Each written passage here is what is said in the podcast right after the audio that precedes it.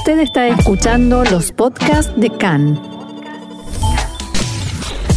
CAN, Radio Nacional de Israel. Hoy lunes 18 de enero, 5 del mes de Tebet, estos son nuestros titulares. El porcentaje de resultados positivos de coronavirus supera el 9% y el gobierno analiza la extensión del cierre. Esta madrugada fueron disparados dos cohetes desde Gaza hacia Ashdod. Israel atacó objetivos de Hamas. La organización Hamas no presentará candidato para las próximas elecciones presidenciales palestinas.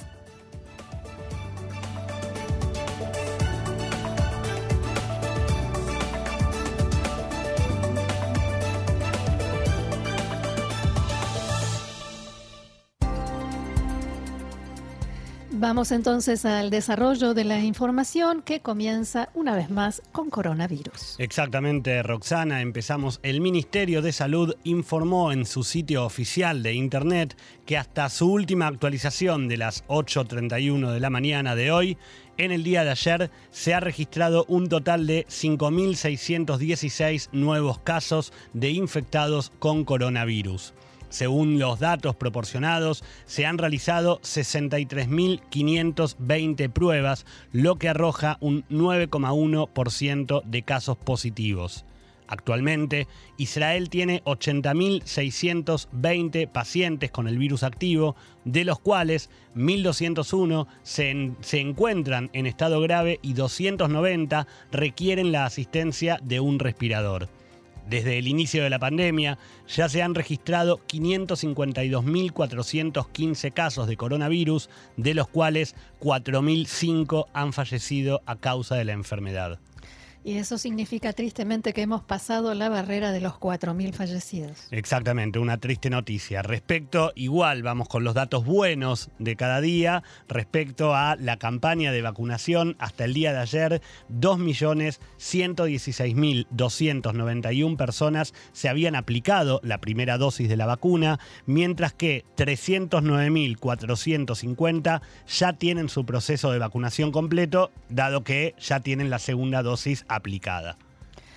Un nuevo caso relacionado a la sobrecarga en los hospitales se reveló en las últimas horas cuando se dio a conocer que una mujer que estaba enferma de coronavirus y en el noveno mes de embarazo dio a luz a su bebé en el hospital Adasa en Karem el jueves pasado por la noche, pero el niño, que nació en estado crítico, falleció 48 horas más tarde. La mujer había llegado al hospital en la noche del jueves declarando que sentía una disminución en los movimientos fetales. Según consta en la información, primero fue examinada y recién 40 minutos más tarde ingresó a quirófano para que se le realizara una cesárea de urgencia. Desde el hospital manifestaron que ese es el tiempo que se necesita para preparar una operación con un paciente infectado por coronavirus, aunque los obstetras consultados dijeron que se trata de demasiado tiempo en casos en los que una cesárea deba practicarse en carácter de urgente. Siguiendo con las declaraciones, la dirección del hospital agregó que se encuentran estudiando el lamentable caso que fue denunciado al Ministerio de Salud y enfatizaron que, textuales palabras, el hospital está preparado, a pesar de las severas restricciones, para tratar a los pacientes con corona. Este no es el primer caso de hechos trágicos que ocurren en varios hospitales y en los que estos resaltan de alguna manera sobre, eh, ponen de relieve la sobrecarga a la que se enfrentan desde que deben ocuparse de atender no solamente casos diarios comunes, sino también los casos de pacientes con coronavirus. El coordinador de lucha contra el coronavirus conversó con Khan y al respecto dijo lo siguiente.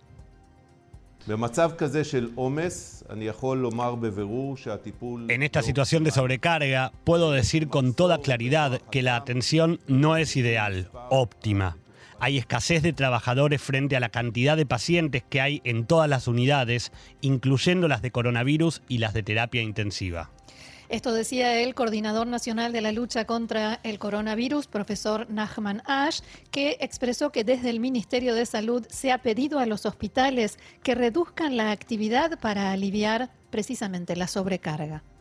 El director de la Unidad de Prevención de Infecciones del Centro Médico Shiva Tel Shomer, profesor Gili Regev y, eh, declaró que a esta altura de la campaña de vacunación comienza a notarse un aumento en el nivel de anticuerpos entre las personas vacunadas, a la vez que se nota una disminución en el nivel de contagios entre el personal médico. Además, estimó que para volver a una determinada rutina, lo que conocíamos, ¿no es cierto, Roxana, como la rutina diaria de cada día. ¿Te acordás cómo era eso? Casi, casi que no me acuerdo. Hago fuerza para recordarlo. Lo que decía Yohai es que se debería requerir que la población se encuentre vacunada entre el 70 y el 90%. También expresó que, a su entender, una vez que se apruebe la vacuna para niños, la prioridad debería centrarse en aplicarla a jóvenes de entre 12 y 16 años. Y el gobierno anunció que a partir de esta semana comenzará a realizar de modo experimental pruebas con el denominado pasaporte verde. El mismo está destinado a otorgar ciertos beneficios a personas recuperadas de COVID-19 o a aquellos que ya se hayan vacunado con las dos dosis. Entre otras cosas, este pasaporte permitirá la exención del aislamiento al ingresar al país. En esta etapa, aproximadamente 10.000 personas recibirán la aplicación para poder probar si funciona correctamente. Fuentes involucradas y relacionadas con este plan informaron que por el momento solo algunos países permiten la circulación de israelíes con pasaportes verdes o están dispuestos a permitirlo, entre ellos Grecia, Chipre y Bulgaria, aunque se espera que el primer ministro Netanyahu formalice acuerdos similares con más países a la brevedad. Por otro lado, luego de haberse descubierto la mutación sudafricana, desde anoche los pasajeros que regresan de los Emiratos Árabes Unidos con riesgo de haberse infectado deben permanecer en aislamiento solitario en hoteles. Una medida similar rige para aquellas personas que ingresan provenientes desde el Brasil, ante la aparición de una posible mutación brasilera, y decimos posible, pero que ya es casi segura. Sí, es una realidad. Esto rige en principio hasta el 27 de enero. El Ministerio de Salud está considerando trasladar a todos los pasajeros del continente africano, así como también de América Central y de América del Sur, al aislamiento en hoteles. El Ministerio de Relaciones Exteriores de Emiratos Árabes Unidos informó a la Cancillería en Jerusalén que decidió suspender por seis meses la exención de visado para israelíes que estaba previsto que entrara en vigencia dentro de aproximadamente un mes. El gobierno de Emiratos tomó esta medida en el contexto de sus esfuerzos por frenar la expansión del coronavirus. A partir de esta decisión, los israelíes que quieran viajar a Emiratos deberán obtener una visa de ingreso por intermedio de agencias de viajes y compañías aéreas. Al mismo tiempo, se ha registrado un verdadero avance en las discusiones sobre la posibilidad de exigir a los israelíes que presenten una prueba de coronavirus con resultado negativo al regresar a Israel. Tras el aumento en los contagios y con la presión y el apoyo del primer ministro Benjamin Netanyahu, hace algunas horas trascendió que el Ministerio de Salud recomendará cerrar por completo y lo más rápido posible el aeropuerto Ben Gurión. Si bien no trascendió cuándo se realizará la recomendación formal, se espera que esto ocurra en las próximas horas y está avalada por los temores de propagación de las diferentes mutaciones que ya se conocen respecto del COVID-19. Incluso ante la aparición de la mutación británica hace algunas semanas, había surgido esta posibilidad, pero finalmente no había sido aceptada. Gaby, hablábamos de eh, las decisiones que tiene que tomar el gobierno sobre si se extiende el cierre, que teóricamente termina el jueves a la noche, y se habla de que continuará por lo menos hasta el domingo. En el gobierno, la mayoría no cree, o sea, no quiere que la vuelta del cierre, que la apertura sea precisamente en fin de semana, cuando toda la gente sale y hay más posibilidades de que se formen aglomeraciones. Por tanto, se espera que el cierre se extienda por lo menos hasta el domingo y hago hincapié en por lo menos, porque en el Ministerio de Salud insisten con que el cierre hay que extenderlo más de una semana adicional. Quieren agregar al menos 10 días en vista de los datos de los últimos días. El primer ministro Netanyahu tiende a apoyar la idea de extender el cierre si hasta el fin de semana los datos siguen siendo tan altos como hasta ahora. Pero hay disidencias, hay desacuerdos en el gobierno, no me pongas esa cara de sorprendido, Gaby, no solo respecto de hasta cuándo tiene que durar el cierre o qué características tendrá, sino una pregunta mucho más básica y simple.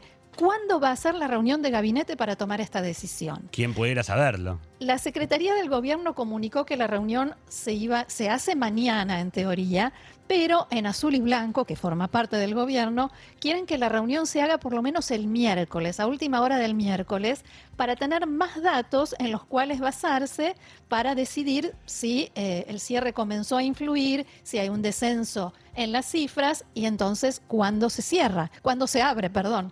Y Gantz, Benny Gantz, el líder del Partido Azul y Blanco, también tiene intención de exigir que le muestren un programa de aplicación, de control, de cumplimiento de las normas del cierre si es que lo extienden, pero para todos, eh, para todos los sectores un programa de aplicación igualitaria de las normas del cierre que incluya a los sectores más reacios a cumplir las normas. No lo dijo, pero se estaba refiriendo al sector ultraortodoxo y a la población árabe israelí.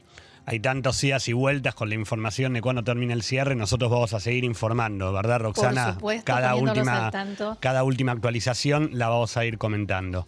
Mientras transcurre un día más en este tercer cierre y cuando se espera que, como decía Roxana, entre mañana y pasado el gobierno anuncie una posible extensión en los días de confinamiento, fuentes de la policía realizaron declaraciones a la prensa en las que manifestaron un aumento en la cantidad de personas que viola la restricción de no circular a más de mil metros de los hogares. Si bien expresaron que en la última semana han registrado menos casos de reuniones, las cuales no deben llevarse a cabo, recalcaron que la violación al límite de distancia ha ido en aumento, dado que, por un lado, la gente comprende que no debe juntarse, pero por el otro, parece que presentan dificultades para cumplir con la orden de no moverse a más de un kilómetro de distancia de cada hogar. Además, desde la policía manifestaron que, aunque no lo desean, esperan que con la extensión, con la posible extensión de la cuarentena, siga en aumento esta dificultad en la población esta madrugada, alrededor de las 4 de la madrugada, fueron disparados dos cohetes Grad desde el norte de la franja de Gaza hacia la ciudad de Ashdod. A pesar de los lanzamientos, no se activó ninguna alarma. El ejército israelí, Tzal, informó en un comunicado que fueron detectados dos disparos de cohetes hacia el área costera de Ashdod, pero no se activó ninguna alarma. Poco después, aviones de combate de la Fuerza Aérea Israelí atacaron objetivos de Hamas que el ejército describió en su, comunicado como, textuales palabras, talleres de excavación de túneles. Y esto significa, Gaby, lo que uno concluye a primera vista, que todavía siguen excavando túneles desde la franja de Gaza con intención de ingresar hacia Israel o de, contrabandear eh, armamento y demás. El disparo anterior desde Gaza fue hace tres semanas hacia la zona aledaña a la franja y Ashkelon y un mes antes hubo un cohete que estalló en la entrada de una fábrica en Ashkelon. Y la pregunta que cabe hacerse es, ¿por qué ahora, de pronto, disparos hacia Ashdod, que es considerado un lugar eh, digamos, a ver, suena mal decirlo, pero cuando, cuando hay disparos hacia la zona aledaña la franja de Gaza, el gobierno de Israel normalmente reacciona con ataques eh, a infraestructura de Hamas y de los otros eh, de los otros grupos de la franja. Pero cuando ya se pasa el límite de Ashdod hacia más al norte, más hacia el centro de Israel, el gobierno de Israel teóricamente, o por lo menos así era hasta ahora, reacciona con mucha más fuerza, incluso ha llegado a enfrentamientos eh, armados directos con Hamas. Entonces, ¿Cuál sería la excusa o la razón esta vez? Bueno, se habló en, en, oportunidades anteriores de rayos, de tormentas eléctricas, de agrupaciones que teóricamente jamás no puede controlar, pero también jamás utiliza estos disparos como parte de su lenguaje, ¿no? sus códigos para transmitir mensajes a Israel y varios analistas israelíes creen hoy que en este caso el mensaje podría estar relacionado con las negociaciones indirectas, por supuesto, por la liberación de los dos civiles y la devolución de los cuerpos de los dos soldados israelíes que jamás retiene en la franja de Gaza.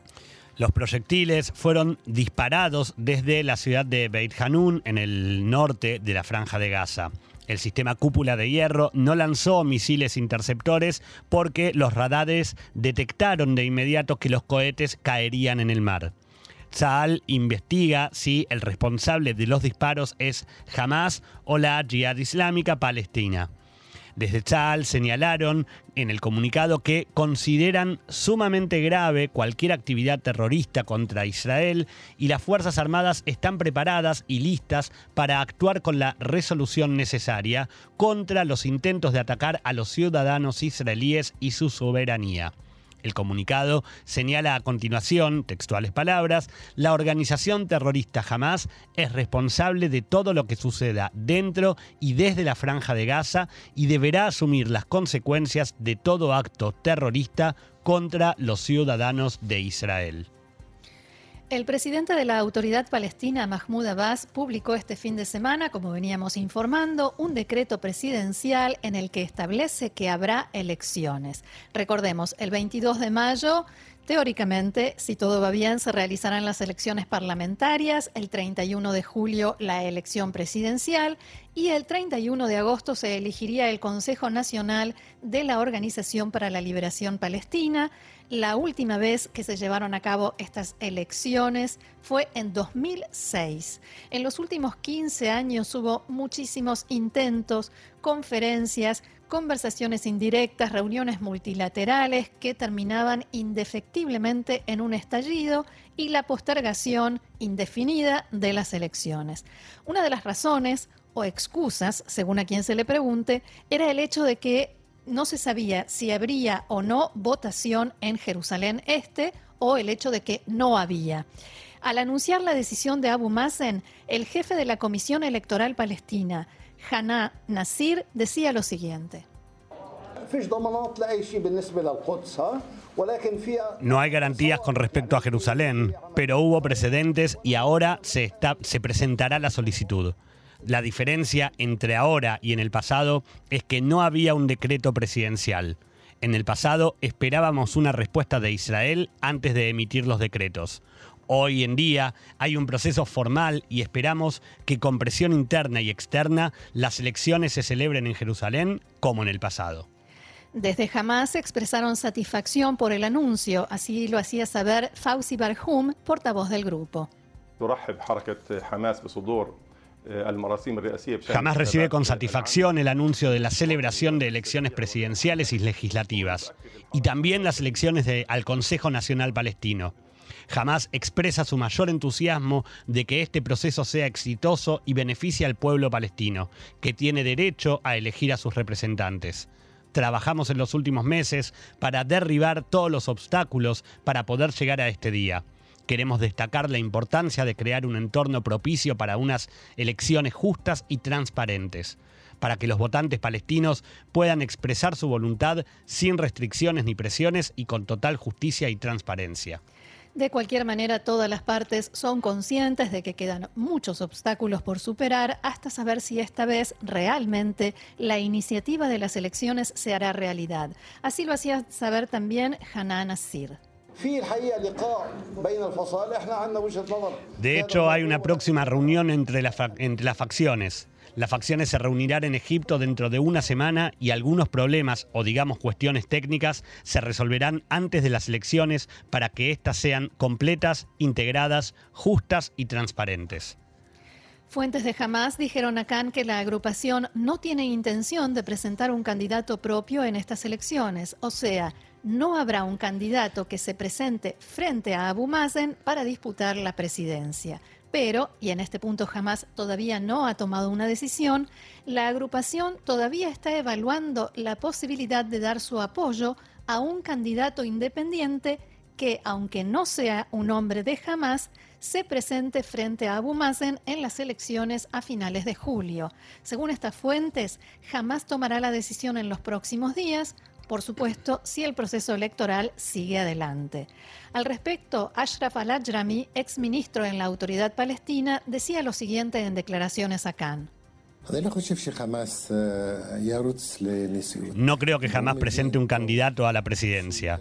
La agrupación comprende muy bien que en lo más alto de la pirámide palestina debe estar una persona aceptada por los países de la región y por la comunidad internacional. Un hombre de Hamas no sería aceptado. Antes de las elecciones presidenciales en mayo se celebrarán en teoría las parlamentarias y en estas Hamas tiene intención de presentar su propia lista, aunque también existe la posibilidad de que Fatah y Hamas decidan presentarse juntos en una sola lista. Para que jamás pueda participar en las elecciones, el presidente de la autoridad palestina, Mahmoud Abbas, cambió la semana pasada la ley electoral palestina y anuló la exigencia que existía hasta ahora para poder presentar candidatura, que era pertenecer a la OLP. Para los candidatos a la presidencia sigue vigente esta condición, pero como dijimos, jamás no presentará ningún postulante. Después de tantos años de pomposos anuncios de elecciones que terminaron en intentos fallidos, el decreto de Abbas fue recibido con bastante escepticismo tanto en la franja de Gaza como en la margen occidental. En Fatah no todos están tan entusiasmados con la decisión de Abu Mazen, el líder del partido, de llamar a elecciones precisamente ahora. Factores del partido y de las fuerzas de seguridad de Abu Mazen expresaron temor de que el Fatah no esté suficientemente preparado desde el punto de vista orgánico y logístico para tener éxito en las elecciones en este momento. De todos modos, habrá que ver qué sucede cuando comiencen las conversaciones entre Hamas y Fatah y surjan los primeros desacuerdos. Mientras tanto, Abu Mazen parece muy satisfecho con los primeros efectos que ha producido su anuncio. Felicitaciones desde la Unión Europea y la ONU y una visita poco común que le hicieron ayer en Ramallah los jefes de inteligencia de Egipto y Jordania. El primer ministro Netanyahu llevó a cabo anoche la anunciada y polémica reunión con los alcaldes de localidades árabe israelíes, a pesar de los llamados al boicot que precedieron al encuentro. En la reunión, Netanyahu dijo que en los próximos días presentará un programa para erradicar la violencia en la sociedad árabe israelí, para el que destinará recursos y presupuesto. Netanyahu prometió que él, personalmente, encabezará una comisión ministerial para garantizar que el programa se lleve a cabo y facilitar el trabajo conjunto entre los distintos ministerios del gobierno involucrados en el tema. El matrimonio conformado por Shaul e Iris Alovich presentó esta mañana su respuesta a la demanda en la causa 4000. Shaul Alovich está acusado como accionista mayoritario de Bezek y dueño del sitio de noticias Walla de haber sobornado al primer ministro Benjamin Netanyahu. Alovich alega que no hubo ningún vínculo de corrupción entre él y Netanyahu, ni tampoco intención de cometer el delito de soborno, y por supuesto que no hubo ningún acuerdo entre ambos sobre algo así. También asegura que no recibió ningún beneficio regulatorio o de otro tipo. Shaul Alovich aseguró que la acusación es infundada, ilógica y se obviaron hechos importantes. Iris Alovich, también acusada en esta causa, dijo que la demanda vinculó en forma incorrecta e invalida entre ella y su marido, que ella no es empresaria, perdón, inválida entre ella y su marido, perdón, eh, que ella no es empresaria y no estuvo involucrada en estos temas.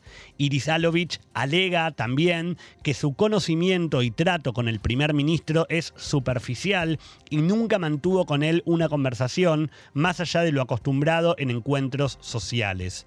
Durante el día de hoy será presentada también la respuesta de Benjamin Netanyahu a los cargos en las causas 1000, 2000 y 4000 y la respuesta de Arnon Moses a los cargos de los que se acusa en la causa 2000.